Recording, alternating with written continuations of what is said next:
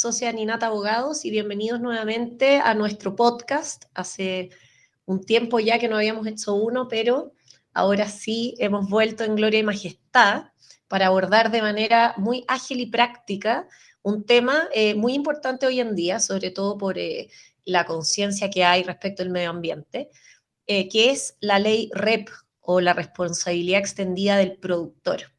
Que está actualmente en plena etapa de implementación, por lo que las empresas obligadas, además de que tienen que reconocerse como obligados, tienen que definir la mejor forma de darle cumplimiento.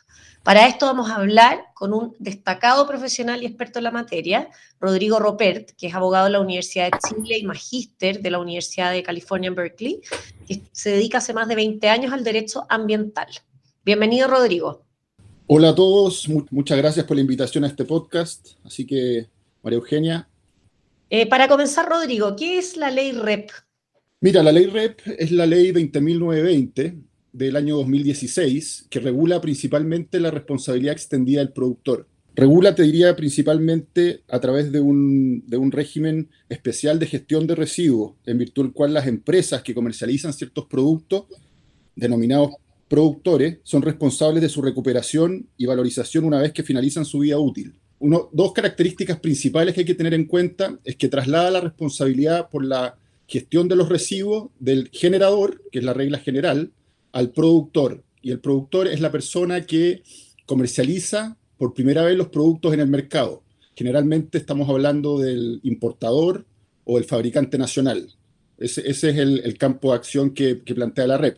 Y la otra característica importante es que con este mecanismo, esta transferencia de responsabilidades, genera incentivos adecuados para que el fabricante eh, sea, sea, le introduzca mejora al diseño del producto y aumente su reciclabilidad. ¿ah? Esas es un poco las dos características que quería destacar. Ah, perfecto. ¿Y a qué producto se aplica esta ley? Mira, actualmente eh, tenemos seis productos prioritarios. El primero eh, son los neumáticos, tenemos los envases y embalaje, además los aceites lubricantes, artículos eléctricos y electrónicos y pilas y baterías. actualmente el desarrollo más, más, más importante ha ido de la mano de los neumáticos y envases y embalaje. Son, son en, esos dos productos prioritarios es donde tenemos, ya se han dictado las metas que deben cumplir los productores. Perfecto, claro, en general son, porque son productos más, de uso más masivo y que además generan harto problema al medio ambiente. Exactamente. Y además señalar que la ley REP es un, es un instrumento que está vigente en Europa hace más de 30 años y se ha extendido a varios, a varios países, ¿ah? tanto de Asia como de Latinoamérica, ¿ah? en Colombia, México, son países que, y Brasil también, que ya tienen desarrollada la ley REP. Entonces, de alguna manera, Chile se, se viene a sumar a, a, una tendencia que es mundial. Y también es un compromiso que adquirió Chile cuando, se ingresó, cuando ingresó a la OSD el 2010. Un poco viene, viene ahí la, el compromiso de, de, desarrollar este instrumento. Vamos un poquito al D. Sí. Oye, ¿cuál es el fundamento de esta ley? Mira, esencialmente es generar menos residuos ¿ah? y por otro lado, promover su valorización. ¿ah? ¿Qué significa eso? ¿Qué significa promover la valorización? La valorización tiene que ver con recuperar, recuperar los residuos, o sea, poder recuperar los residuos o algunos de los materiales que estos contengan. ¿ah? E, es, y tiene que ver también con el aprovechamiento energético de los residuos. O sea, en vez de que el residuo se vaya a un relleno sanitario, a una disposición final, es aprovechar estos residuos de manera que se, se reintegren al proceso productivo. Eh, y tiene que ver mucho con la economía circular. Este, ese es uno de los pilares fundamentales de la ley REP, en el sentido de que, la economía circular busca que modifiquemos las formas en que consumimos y producimos, ¿ah? buscando pasar de una economía lineal, esta, esta idea de extraer, producir, consumir y desechar, a una circular donde los residuos son devueltos al proceso productivo. Perfecto, claro, tiene todo el sentido. ¿Y quiénes son los principales obligados con esta ley? Mira, esencialmente son los productores. Como te dije anteriormente, es el, es el importador y, o el fabricante nacional. Es el primer comercializador del producto en el mercado. Porque si tú ves la línea, la línea del tiempo en el, en el proceso productivo, tienes, los, tienes el fabricante o el importador, después tienes los distribuidores, los comercializadores, los consumidores y después vienen los gestores. ¿ah? Esa, esa, es la línea entonces, dentro de, ese conjunto de actores, el principal obligado es el, productor, es el primero en la cadena, se podría decir. Y los, otros actores podríamos, en el caso, por ejemplo, de los distribuidores y los comercializadores, no tienen obligaciones específicas, salvo tener que recibir en sus propias instalaciones los productos prioritarios una vez que, una vez que el consumidor lo desecha, tienen la, la obligación de recibirlo gratuitamente esa, y después entregarle un sistema de gestión, pero no, no tienen otras obligaciones. Y también el consumidor tiene, una, una tiene la obligación de, de seleccionar, de separar los residuos en origen y entregarlos a un gestor autorizado. O sea, para poner esto un poquito más en la práctica, yo soy un fabricante de galletas que las entrego al mercado en un envase, ¿cierto? Entonces se la entrego al supermercado. La obligación después de la recuperación eh, es del mismo fabricante de galletas, ¿cierto? El fabricante de galletas, claro, él es un productor, introduce en el mercado galletas que están debidamente envasadas, entonces él, a través de, un, instrumento que se denomina sistema de gestión, tiene que organizar el, productor la recuperación y la valorización de, esa, de esos envases. Y yo como consumidor entonces voy a tener la obligación en mi casa de separar estos envases y después eh, reciclarlos en el fondo. Exactamente, exactamente. Te van, se, va, se va a exigir una, una separación selectiva de los envases eh, y, la, división se hace generalmente respecto de los envases que son reciclables de los que no son reciclables. Entonces tú vas a tener que separar en tu casa los envases reciclables de los no reciclables. Los, los, no reciclables van a seguir yendo al, al, al, al relleno sanitario, eh, que es la regla general, y los no reciclables van, a, tener que entregarlo a un sistema de gestión que va, que va a recuperarlo y va a valorizarlo. Mira qué interesante. Y dime cuáles son entonces las obligaciones de los productores eh, conforme a esta ley. Eh, lo dijiste en términos generales, pero un poquito más, más específico. Mira, como estamos en etapa de implementación, yo diría que hay que distinguir dos fases. La primera fase es que los productores, bueno, tienen que, tienen que reconocerse como tales y tienen que inscribirse en el, en el registro del Ministerio de Medio Ambiente, que se hace a través del RED-C, Registro de Emisiones y Transferencia de Contaminantes, y tienen que declarar los residuos prioritarios, no, perdón, los productos prioritarios que ponen en el mercado. Esa es la primera, es la obligación actual. Entonces, una vez al año tienen que informar al Ministerio de Medio Ambiente la, la, cantidad en, toneladas de productos prioritarios que ponen en el mercado. En este caso, si el caso en base de embalaje. Eh, o neumáticos también, por ejemplo. Y la segunda obligación, que ya es cuando la, la ley REP entre en régimen, va, va, a ser tener que cumplir con las metas de, de, recuperación y valorización a través de un sistema de gestión. ¿Qué, qué es un sistema de gestión? Mira, el sistema de gestión es como el corazón de la ley REP. ¿ah? Es, el, mecanismo que, establece la, ley para que los productores puedan cumplir con sus obligaciones de recuperación y valorización. O sea, no, es que el, productor tenga que hacerlo directamente eh, esta, recuperación, salvo que, bueno, ahí hay que distinguir dos tipos de, sistemas de gestión, que son los individuales y los colectivos. En el individual, efectivamente, el, productor se organiza él solo y eh, para cumplir las metas a través de la contratación directamente de gestores autorizados. Pero en el sistema colectivo, que es un conjunto de, productores que se organizan, eh, tiene, se organiza a través de una, una, persona jurídica que no distribuye utilidades, ¿ah? y es a través de esa persona jurídica, esa entidad, que se organiza la, la recolección y la recuperación de los, de los, de los productos prioritarios. De alguna manera, esa reunión de, competidores, porque estamos hablando de productores que son competidores en el mercado, genera algunos problemas de libre competencia. Entonces, la ley contempla que, los, los, sistemas, este sistema de gestión tenga que obtener un informe favorable del Tribunal de Defensa de la Libre Competencia. ¿En qué materias? Eh, tiene que ver, por ejemplo, en el sistema de ingreso de nuevos productores al sistema de gestión, porque se podrían establecer tarifas discriminatorias o, mecanismos discriminatorios que impiden que nuevos, nuevos productores se, integren al sistema. Tienen que ser todos los requisitos de ingreso al sistema tienen que ser, tienen que ser no discriminatorios y tienen que ser de, forma objetiva que se autorice el ingreso y eso tiene que ser respaldado por un informe favorable del Tribunal de Defensa de la Libre Competencia. Además, el sistema de gestión tiene que presentar un plan de gestión que establece toda la, toda la, forma en que el sistema de gestión va a cumplir con las obligaciones de recuperación y valorización. Y, eh, bueno, y eso tiene que presentarlo al Ministerio de Medio Ambiente para su aprobación. Entonces vemos que es un proceso bastante complejo y largo la, constitución de los, de los sistemas de gestión. Sí, porque al final tú dices, ok, yo del mismo productor de galletas, ¿cómo recupero los envases que estoy poniendo en el mercado. En definitiva es eso, y eso es un tema al final, como tú mismo dices, de, gestionar y de organizarse. Entonces, obviamente que es más fácil si todos los productores de galletas se juntan y hacen esta recuperación.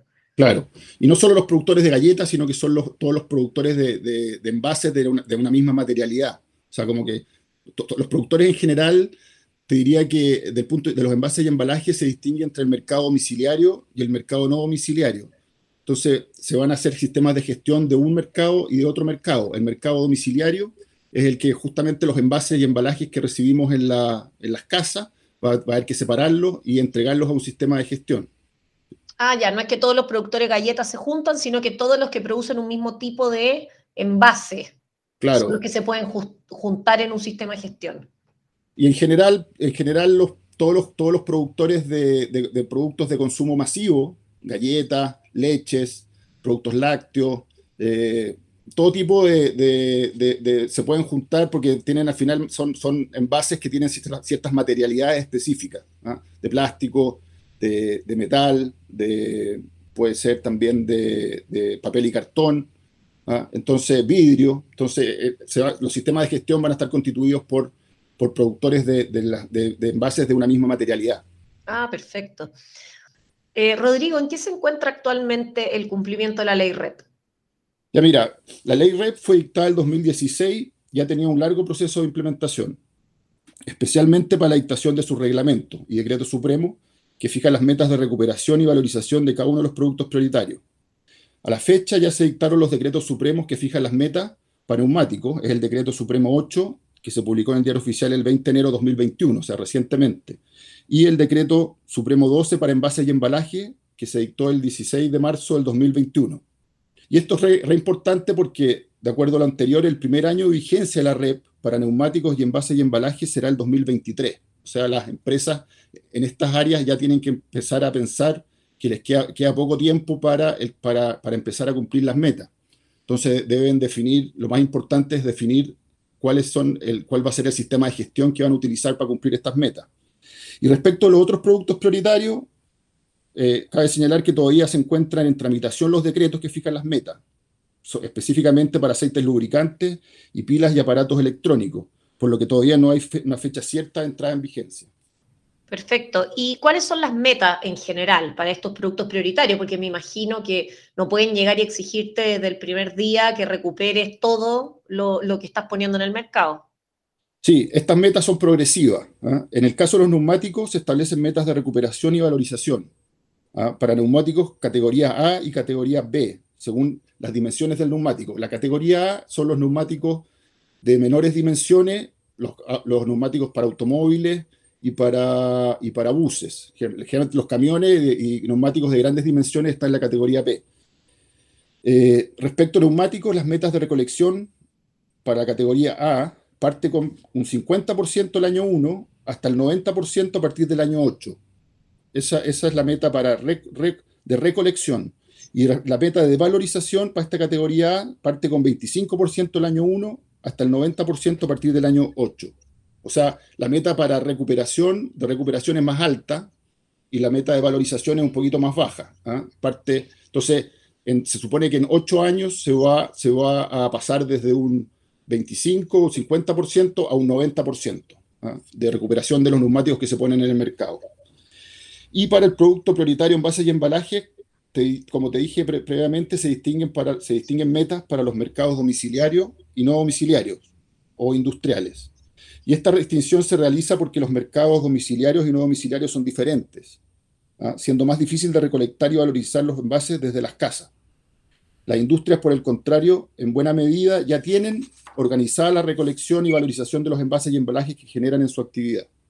Y en este caso, para el mercado domiciliario, y, no domiciliarios se establecen metas según la materialidad de los envases y embalajes. ¿ah? Y ahí se distingue cartón para líquidos, metal, papel, papel y cartón, plásticos y vidrio. Y un ejemplo interesante es el caso del plástico, que es donde, donde hay menos reciclaje actualmente. Se parte con un 3% en el año 1 hasta un 45% el año 13. ¿ah? aquí, hay, aquí, hay, 13 años, en los neumáticos eran 8 y aquí tienes 13 años para llegar a la meta. Claro, y interesante saber que llegar al 45% reciclaje de plástico, por ejemplo, eh, son los niveles que tiene la comunidad europea actualmente. O sea, en la comunidad, comunidad europea actualmente se está reciclando aproximadamente el 45%, 50% de los, los, plásticos que se introducen en el mercado. Entonces, nosotros se supone que en 12 años vamos a llegar a, a niveles similares a la comunidad europea. Estamos atrasados. ¿eh? Estamos muy atrasados. sí.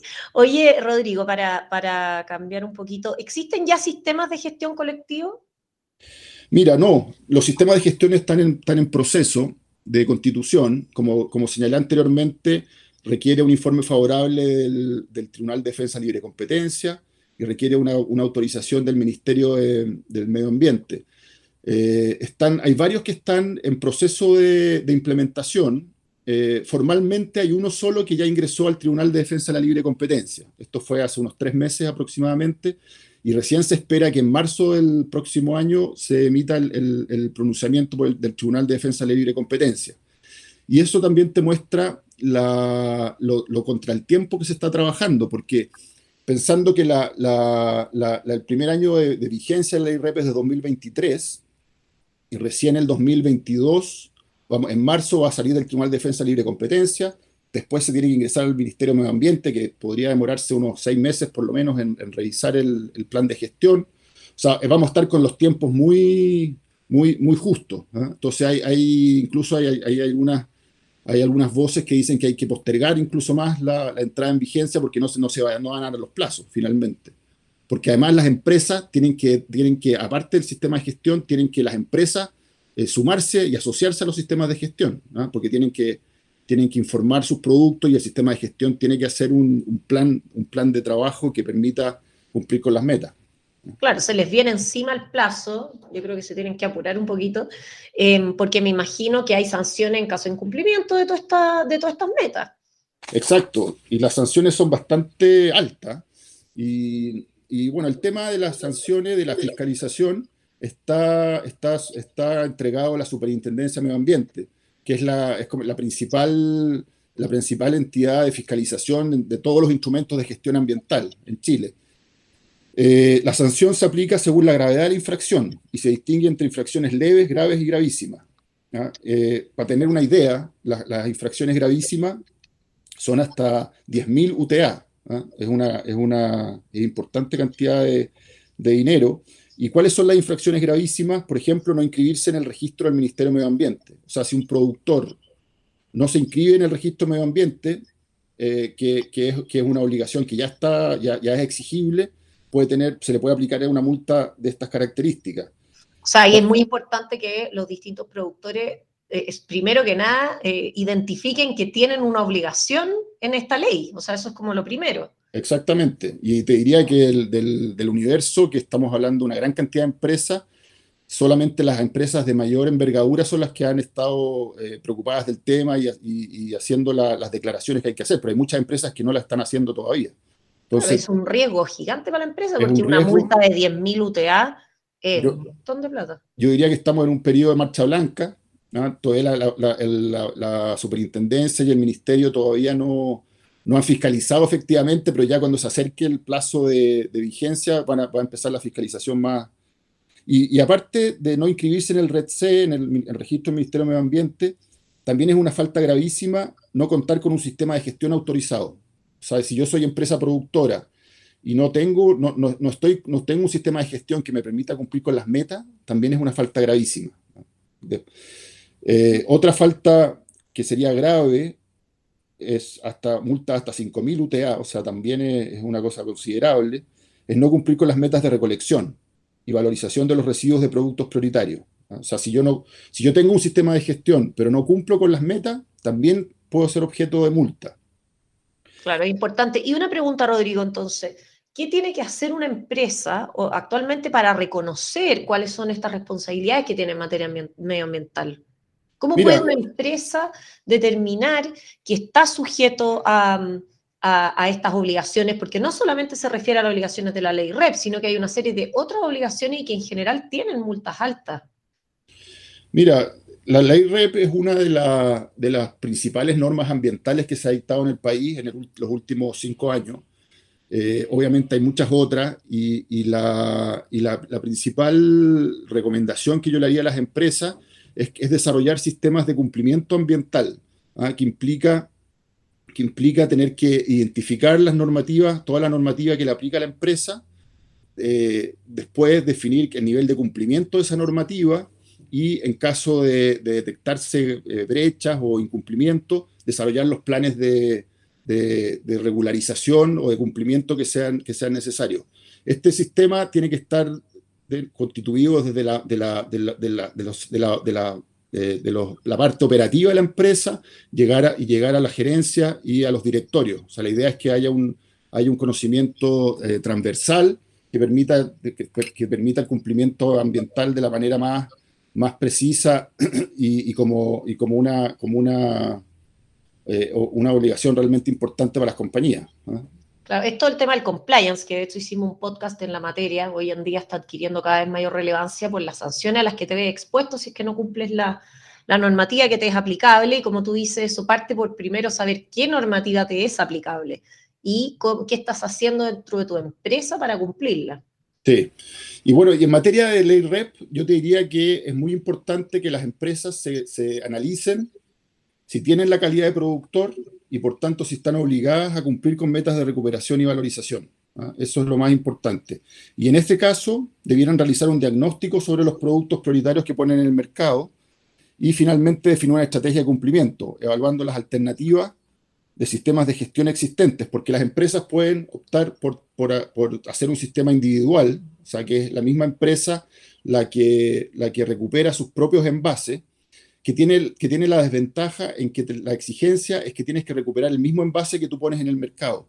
¿ah? Entonces, es muy difícil de hacer eso, mientras que los sistemas colectivos pueden cumplir con las obligaciones, no, no con el mismo envase, sino con un envase que tenga la misma materialidad. O sea, si yo estoy poniendo plástico en el mercado, por ejemplo, estoy poniendo 100 toneladas de plástico al año, voy a tener que recuperar el primer año un 3% de toneladas de plástico, no de los mismos envases de plástico. Entonces, el sistema colectivo es más... Es mucho más eficiente. Mucho más eficiente. No, muy interesante, Rodrigo. Siempre es muy, muy importante saber las normas las cuales eh, las distintas personas y las distintas empresas están, están siendo cada vez... Em, más aplicables y se le está exigiendo un estándar mucho más alto. Así que muchas gracias, Rodrigo, por haber aceptado nuestra invitación. La verdad es que ha sido muy interesante eh, y que y es algo que las empresas tienen que darle prioridad porque si no, como vimos, no van a llegar a las metas. Exacto. Oye, muchas gracias por la invitación. Espero que el tema haya sido de utilidad para los oyentes y nos veremos una, una nueva oportunidad. De todas maneras. Eh, y muchas gracias a todos por acompañarnos. Eh, los invitamos a que nos visiten en aninat.cl y en nuestro LinkedIn, Aninat Abogados, para escuchar este podcast, recomendarlo y además escuchar nuestros podcasts anteriores, revisar nuestras alertas legales y contactarnos en caso que lo requieran. Hasta la próxima.